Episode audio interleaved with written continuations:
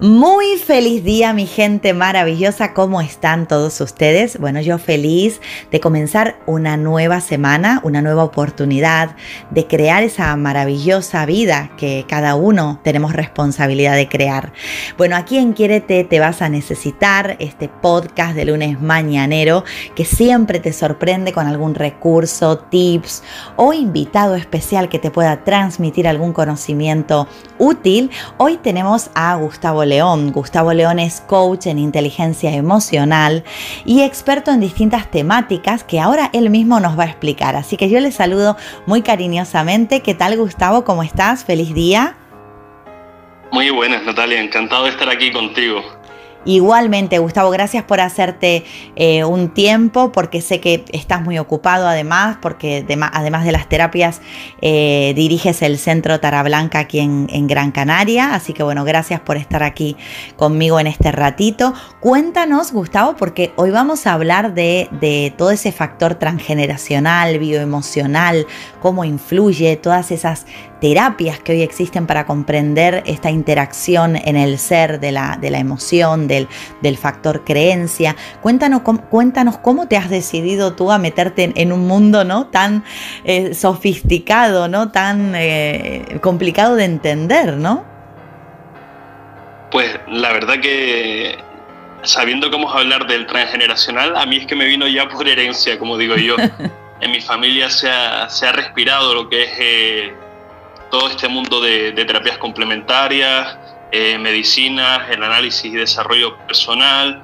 Y pues a mí me ha caído un trozo, un trozo que tengo que, trabajar y que soy un apasionado, me he convertido en un apasionado pues de todo esto, de todas estas temáticas de comprender ¿no? este eh, mundo interior que tenemos, que cada uno tiene que descubrir y que a algunos les lleva años y otros pues eh, pasan por aquí prácticamente sin enterarse, ¿no? Sin comprender lo que, lo que subyace, ¿no?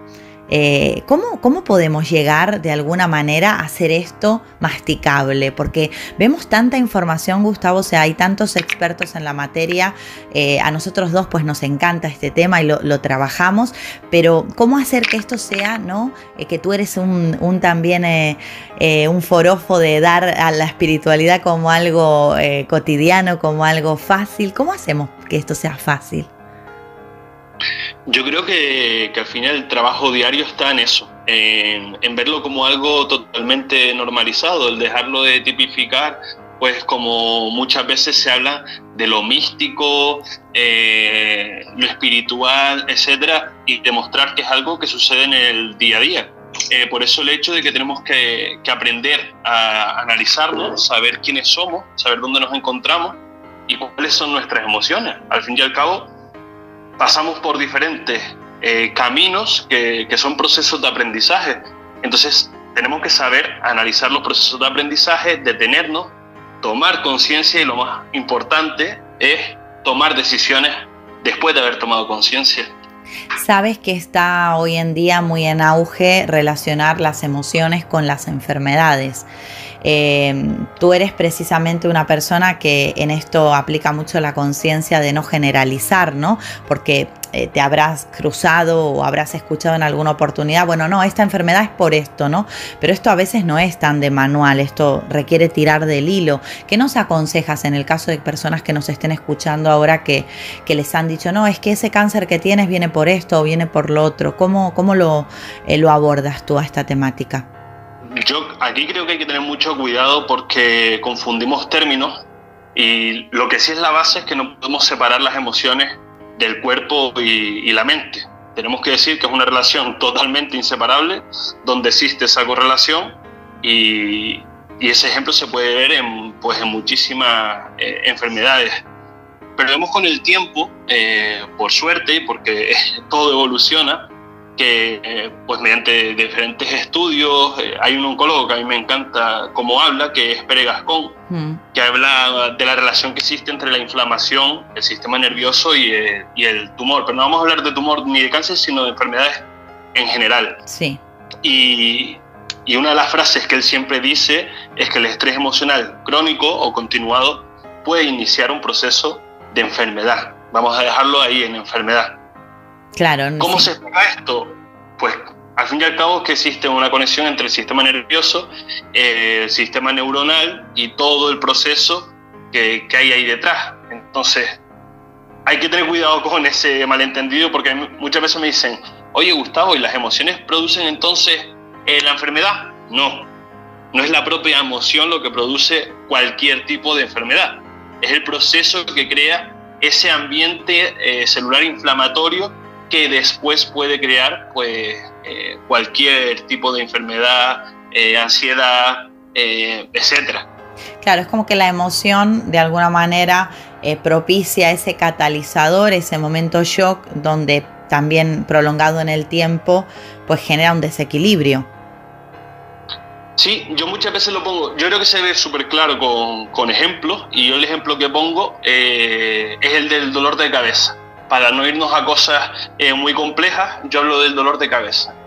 Vamos a entender que toda enfermedad tiene detrás un proceso de inflamación, ¿vale? Pues hablando del dolor de cabeza, Evidentemente hay un, complejo mecanismo detrás, pero el resultado es la dilatación de diferentes arterias a nivel del cráneo o extracraneal y la producción de una inflamación alrededor del vaso sanguíneo. Y es ahí cuando ya se libera pues, diferentes sustancias, la más importante la serotonina, que son las que ya empiezan a producir ese eh, dolor de cabeza. Entonces vemos la relación continua, vemos la relación de la emoción, porque puede ser porque he vivido una situación de nervios, eh, de ansiedad, algo que no me ha gustado, y eso ya es lo que crea después la inflamación, que libera serotonina, etcétera, etcétera, y se produce finalmente el dolor de cabeza.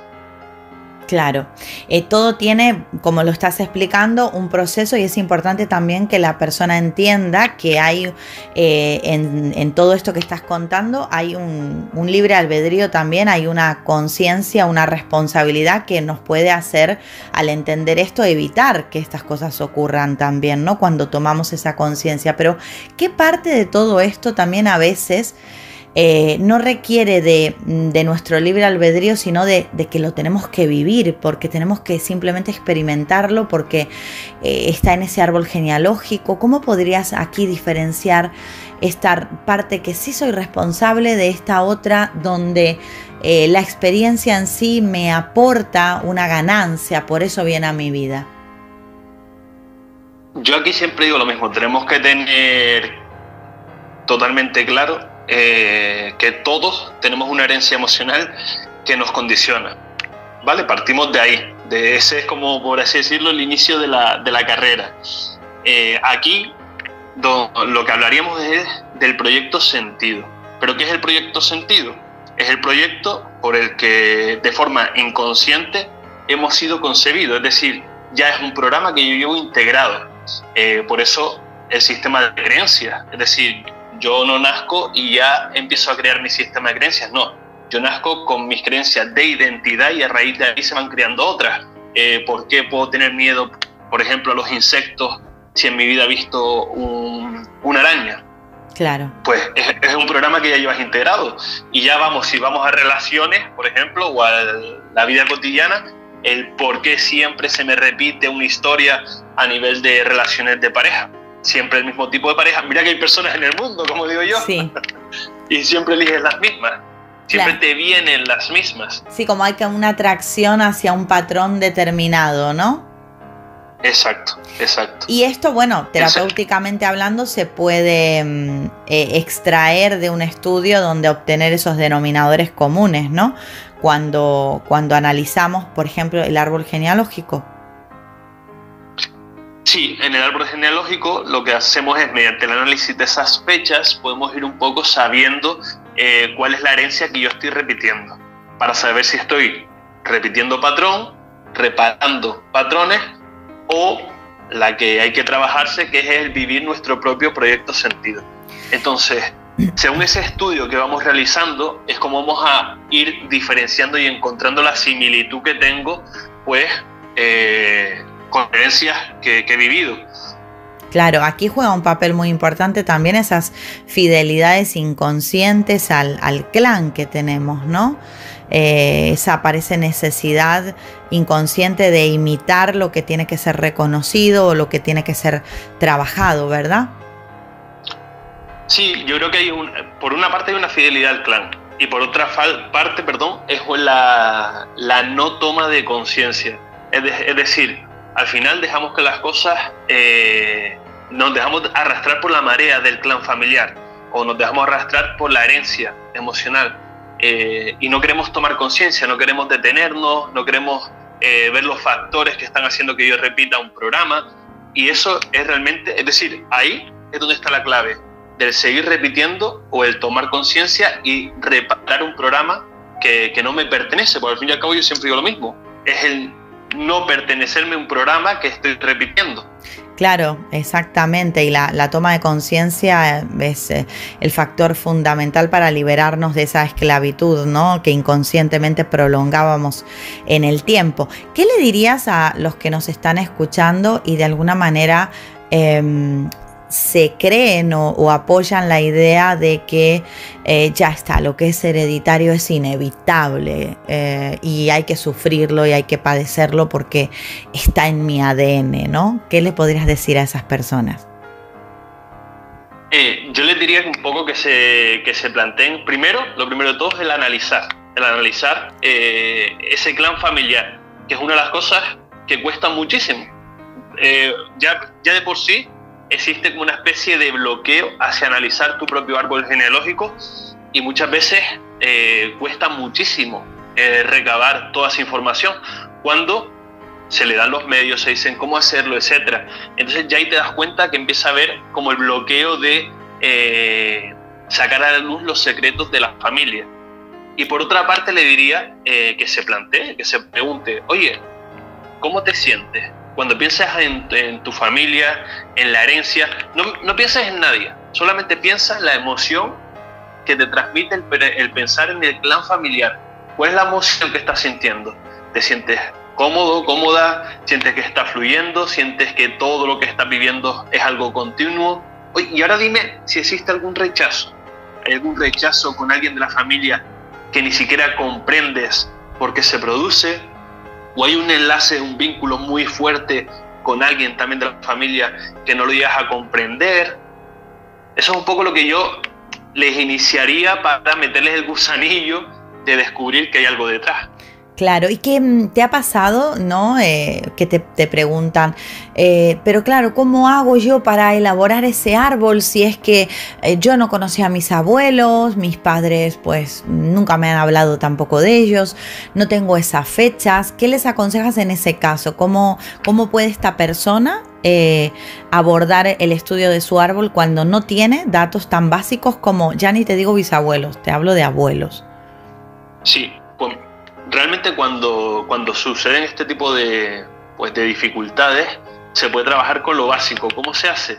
Trabajamos con lo básico y después con lo que ha vivido en su vida. Es decir, existe otra parte del árbol que es la que tú creas. Es, por ejemplo, las relaciones de pareja, las fechas de nacimiento de tus relaciones, de los que serían tus suegros, y ya ahí puedes analizar otra parte.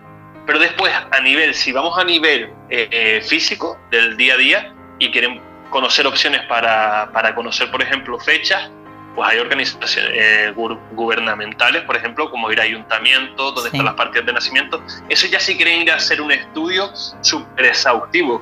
Sí, ya aquí en España es muy fácil ya con el registro civil. Bueno, es lo que yo suelo aconsejar en consulta, que vayan al, al, registro civil y les dan todas las partidas de nacimiento de sus eh, antecesores. Sí, o sea, y muchas veces incluso vas a los, a los pueblos y los pides ahí el registro y te lo dan, que te encuentras cosas súper curiosas. Eh, y, de hecho incluso puede llegarte a sorprender porque encuentras personas fallecidas de la propia familia que eran hermanos que ni sabías que Que no conocías. O hijos que eh, yo he tenido casos en consulta de eh, personas que han encontrado hermanos reconocidos por su padre que nunca ellos conocieron, que no sabían de su existencia.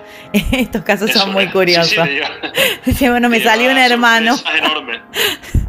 Totalmente, porque la bigamia, por ejemplo, es una cosa que no se, no se habla mucho hoy en día, pero eh, hace 50 años atrás había muchos casos de bigamia y había familias en paralelo, eh, hijos reconocidos que por ahí una familia ignoraba de la otra. Entonces imagínate los tramos de, de, carga transgeneracional que hay aquí también, ¿no? Sí, bueno, y de hecho eso es lo que muchas veces pasa. La gente no quiere encontrarse con eso.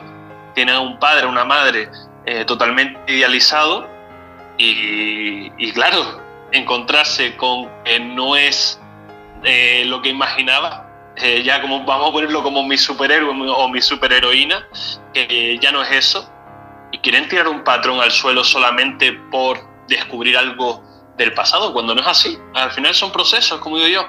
Oye, eso no dignifica, no, no quita que tu padre sea de diferente manera que como tú lo has vivido, sigue siendo la misma persona, solamente que tuvo su proceso de aprendizaje igual que lo estás teniendo tú. Lo que pasa es que nos cuesta como hijos, ¿no? Aceptar a nuestros padres. Eh, parece que siempre al, crecer tenemos ese papel de jueces, ¿no? Donde estamos como al acecho, ¿no? Encontrando defectos, como parece como que vengando esa crianza quizás, ¿no? Ese ha sido muy autoritario o lo que sea, ¿no? Y, y aquí pues estos conocimientos precisamente aportan mucha luz para que podamos gestionar estas cosas, ¿verdad, Gustavo? Sí, al final lo que, te, lo que te enseña el proceso es saber identificar que todos tenemos un proceso de aprendizaje. No podemos pensar que, que, todo es perfecto, que la vida es perfecta, que todo es bello, porque de ahí lo único que estamos haciendo es pararnos a, a ponerle palabras y significados a las cosas. Entonces tenemos que partir simplemente de esto es un proceso de aprendizaje, voy a vivirlo, eh, no existe ni lo bueno ni lo malo, eh, cada uno ha vivido lo que ha tenido que vivir de la manera que lo ha vivido y ha tenido sus recursos y es más fácil detenerme y saber todos los recursos que tengo a seguir eh, con un pico y una pala dando una piedra que, que no se va a romper. Exactamente. Me gustaría mm, invitarlos a, los oyentes a, una propuesta, así que vamos a una pausa y les contamos de qué va esta propuesta. Tomar conciencia es aquella luz que alumbra en la oscuridad. Por eso en Brinco te proporcionamos el curso transgeneracional De dónde vengo y a dónde voy, donde de la mano de Gustavo León podrás realizar el análisis de tu árbol genealógico. Con este curso podrás iniciarte y adentrarte por completo en el interesante campo del transgeneracional, el análisis de tu árbol genealógico y las herencias emocionales que conlleva. ¿Sientes que se repite siempre la misma historia? Pues no lo dudes, realiza este curso en brincoformación.com.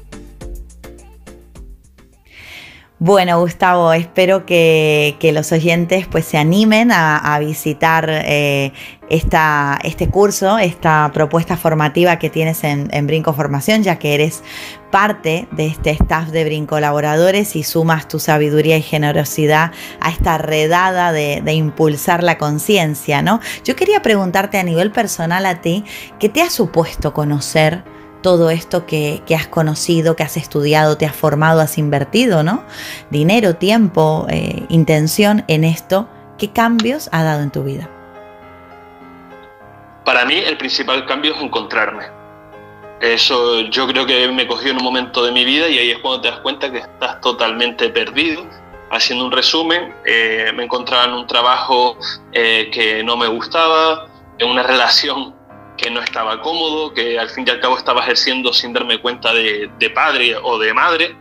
Eh, a nivel familiar, los que estaba muy, soy muy, una persona muy unida a mi familia, pero sin embargo sentía una desconexión y, y te das cuenta que te encuentras perdido. Entonces, lo primero que me dio a mí es el encontrarme a mí mismo, es decir, el saber de dónde vengo para saber dónde estoy, quién soy. Y a partir de ahí el saber hacia dónde me quiero dirigir por eso yo lo recomiendo eh, por completo todo este tipo de, trabajos que te enseñan de dónde vienes, dónde te encuentras, para después a partir de ahí ya empezar a crear bajo la magia de uno mismo. Yo creo que es algo, una oportunidad que nos brinda el día a día y la vida en sí y que no la estamos aprovechando. Sí, bueno, de hecho, bajo esa consigna está titulado tu curso, ¿no? De descubrirse para, para saber ese origen y, poder encontrar eh, ese objetivo, esa intención, esa meta, ¿no? Definitiva hacia donde queremos dirigirnos. Y además lo haces de una manera muy ordenada. Eh, he visto que tu propuesta va como eh, paulatinamente hasta llegar a, esa confección de ese árbol para que la persona pueda esto que tú estás contando llevarlo a la práctica, ¿no? Y, luego pues es que esa conciencia le lleve al cambio. ¿Qué, ¿Cuáles fueron así las experiencias que más te han asombrado terapéuticamente hablando con clientes al, al haber elaborado el árbol genealógico, al haberle enseñado a esta persona a hacer ese árbol? ¿Qué, qué cosas que tú mismo, porque a veces viste que como terapeutas nosotros mismos nos sorprendemos de a dónde puede llegar una persona, ¿no? Sí, pues para mí, ya que hablamos antes de, los síntomas y enfermedades, eh, a mí un caso que por ejemplo me encantó en su día, eh, con, pues, con una enfermedad de piel que no vamos a entrar en ella, pero vamos a hablar que era piel, y, analizando esa, pues esos síntomas y demás, pasamos a ver todo lo que es el tema del árbol y vimos que esa persona era eh, doble de la figura paterna. Es decir, lo que estaba repitiendo eran los patrones que tenía que reparar de la figura paterna. Una figura paterna que había desaparecido, eh, que había eh, huido según esta persona y demás. Y cuando analizamos el árbol, se da cuenta que está repitiendo los patrones de la figura paterna, etcétera empieza a aceptar, se da cuenta de cómo se podía sentir o cómo se pudo sentir eh, su padre en su momento y empieza a aceptar todo ese proceso descubriendo no solamente la, tranquilidad que le dio emocionalmente, sino que encima, a, medida que pasa el tiempo, su, su, problema de piel comienza a desaparecer. Claro. Es decir, no, no estamos hablando de magia, porque como hemos dicho, hay un proceso detrás eh, enorme del propio sistema inmunológico y nervioso, pero lo que nos damos cuenta es que a medida que nosotros estamos eh, más equilibrados, eh, tranquilos, etcétera, nuestro sistema va de lujo. Exacto, ¿no? Y hay muchísimos casos, cada vez se suman más. y bueno, ojalá que esta conciencia vaya en aumento. Y gracias también a profesionales como tú que, que, van aportando su granito de arena, eh, porque esto es una reeducación de, la sociedad, ¿no? Venimos de un paradigma donde eh, hemos tenido una medicina eh, totalmente paliativa y nunca preventiva, ¿no? Donde poder realmente ir a la causa, al origen de las cosas, sino a ver cómo curarlas una vez que ya ocurrieron, ¿no? O sea, hay que cambiar eso, ¿no? Sí, yo creo que hay que cambiar todo eso, darle a la persona una, imagen de la unificación de mente, eh, espiritual, físico, como queramos llamarlo. Hay tantas maneras de llamarlo que ya hoy en día pues es, va todo en el mismo cajón. Y, enseñarles que al fin y al cabo eh, nuestro organismo es una, yo creo que es la mejor máquina que existe hoy en día en el, mundo y que no la estamos eh, aprovechando, no estamos disfrutando no estamos disfrutando de lo óptima que puede llegar a ser. Entonces, el trabajar más sobre lo preventivo, que al final lo preventivo es saber detenerme, saber analizar cómo me encuentro, cómo estoy y el para qué, ya eliminar de nuestro vocabulario el por qué, introducir el para qué me suceden las cosas y ahí ahí tomar conciencia, como hemos dicho, pero no solamente tomar conciencia, de nada sirve tomar con, ah, ya sé por qué me pasó esto y sigo haciendo lo mismo. Claro. Entonces el tomar conciencia, como digo yo, tomar decisiones. Uno va detrás de otro. Exacto. Exacto, es, eh, es realmente un, reto que tenemos todos, ¿no? Cambiar esto, pero bien que vale la alegría, ¿no? Como me gusta decir a mí. Eh, y hay una frase, por ejemplo, en relación a lo que tú comentabas, ¿no? Que si, si realmente tomáramos esa conciencia, eh, cambiaríamos muchísimas cosas de nuestro cuerpo. Y la frase viene de Bruce Lipton cuando dice, para, para tus células tú eres Dios, ¿no? Entonces, si comenzáramos a hablarnos de otra manera, a interpretar las cosas de otra manera, con ese para qué, eh, nuestro cuerpo comenzaría a obedecernos también de una manera mucho más eh, proactiva en pos de la salud, del bienestar. Porque le hacemos caso, Gustavo, no sé si estás de acuerdo, a ese 1% de materia que somos, pero nos perdemos ese 99% de los cuerpos sutiles, eh, energético, emocional, mental eh, y todo, todo ese resto de capas que son donde, donde realmente está el potencial de nuestro ser. Yo creo que, la, que una frase que podría resumir todo lo que me has dicho ahora es eh, no podemos solucionar un conflicto desde el mismo pensamiento que lo genera. Exacto. Yo creo que es una frase que lo resume porque siempre como que queremos, cuando tenemos un problema, nos quedamos pensando en el problema y no en la solución. Y cómo puedo solucionar esto y de qué manera puedo salir de aquí y cómo hago, etcétera. Y no pienso en, ah, pues mira, la solución puede ser esta y ponerla en práctica. La solución puede ser, puede ser lo otro y ponerlo en práctica. Ese, al fin y al cabo, lo que detrás de todo eso es el proceso después biológico de nuestro propio organismo. Es decir, cuando nosotros estamos en un nivel eh, de tranquilidad o de expansión, nuestras células y ADN se encuentran en expansión. Sin embargo, cuando estoy en una situación de ansiedad, bloqueos, conflictos, nuestro ADN y nuestras células están en una situación de complejidad en la que se unen y están en contracción, por lo tanto, no están cómodas. Exacto a ver cuánto tenemos que poner en práctica y bueno, con esa primera, primer escalón de la, de la toma de conciencia. Gustavo, me encantaría que para quienes nos han acompañado hasta este punto del podcast y han resonado con lo que tú compartiste, te puedan encontrar en los distintos sitios donde tú eliges pues mostrar tu trabajo, si nos puedes compartir tus redes, tu contacto y, y bueno, quien quiere tomar nota y encontrar el trabajo de Gustavo León. Sí, eh, tanto en Instagram como en Facebook pueden encontrarme como, como Gustavo León. Ahí verán mi, mi fotografía. Eh, y después también eh, por el centro, en el centro Tara Blanca, que es donde sean talleres ya a nivel físico en, en Las Palmas de Gran Canaria. Pero para mí, para encontrarme a mí, tanto en Facebook como en Instagram, me pueden encontrar como Gustavo León. Perfecto. Pues Gustavo, estoy muy agradecida contigo por este ratito tan ameno, tan eh, sabio que compartiste con nosotros.